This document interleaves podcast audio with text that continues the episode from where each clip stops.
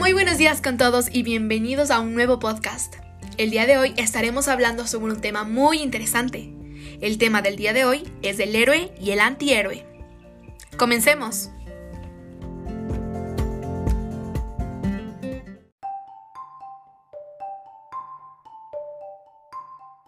Existen varios tipos de historias, y en ellas se desenvuelven las vidas de cientos y miles de personajes unos queridos, otros odiados y otros que no son completamente indiferentes. Pero, de entre todos los tipos de personajes en las diferentes formas de expresión humana, hay dos que llaman la atención por sobre todas las demás. Estos son el héroe y el antihéroe.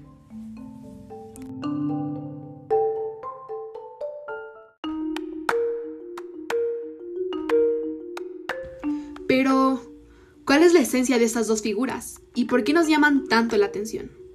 Pues debemos empezar por el principio.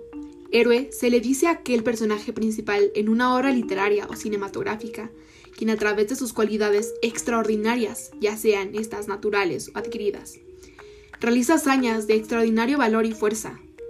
Y bueno, básicamente el antihéroe es lo opuesto, este es definido como el personaje de una obra de ficción que desempeña el mismo papel de importancia y protagonismo que el héroe tradicional, pero que carece de sus características de perfección por tener las virtudes y defectos de una persona normal.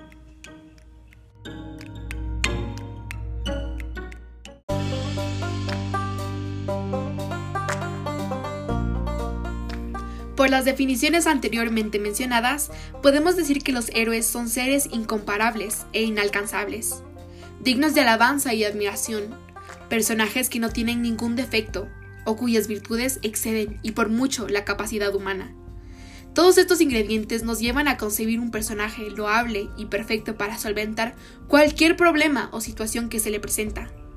Tal vez demasiado perfecto, ya que al ser tan ideal en todos los aspectos, esto lo aleja del lector. Es imposible conectarse enteramente con un héroe, saber cómo piensa o predecir sus acciones, ya que, en muchas ocasiones, incluso su sistema de valores es totalmente ajeno al nuestro. Es por esto que muchísimas veces compartimos el punto de vista del villano antes que el del héroe. Por otro lado, el antihéroe es un personaje más cercano a nosotros, un ser humano con cualidades extraordinarias, sí, pero con defectos.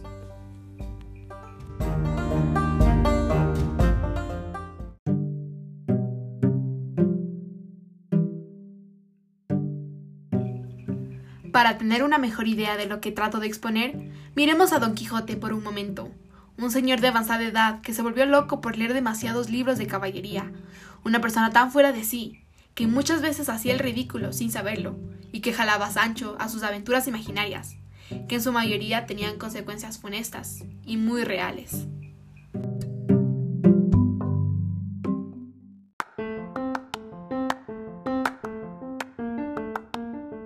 Ahora hablemos sobre los personajes planos y los personajes redondos.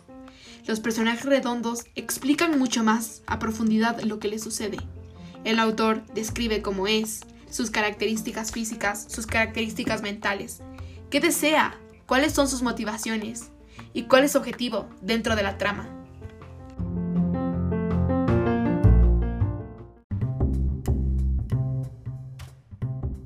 Ahora, el personaje plano este es mucho más introvertido, no expresa lo que siente, su proyección no es profunda, no se comprende bien qué es lo que quiere y cómo es.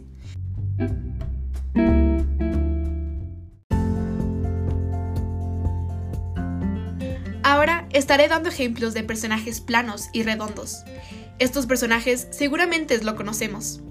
Por ejemplo, Eric de la Sirenita siempre se demuestra de una manera correcta, educado, un poco introvertido, y demuestra su respeto mediante sus acciones. El autor nos da a conocer un poco de este personaje.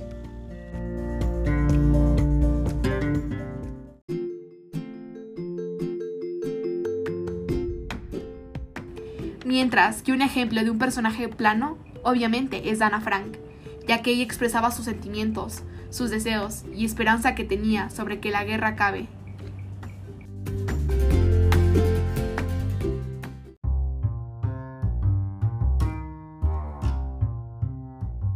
En conclusión, podemos decir que el héroe es el protagonista ideal de cualquier obra literaria o cinematográfica, porque en él vemos reflejado las cualidades que todos quisiéramos poseer. Sin embargo, el antihéroe tiene mayor apego por parte del lector o audiencia, ya que sus defectos lo hacen más humano y cercano a nuestra propia realidad. El antihéroe es el reflejo de las posibilidades infinitas del espíritu humano a mejorar cuando las circunstancias lo requieren, y por ende, a mi criterio, tal vez no la persona que todos quisiéramos ser, pero sí el que podemos llegar a ser.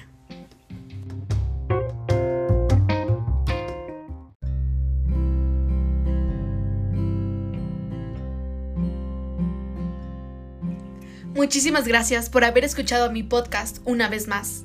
Espero que les haya gustado y nos vemos en la próxima. Adiós.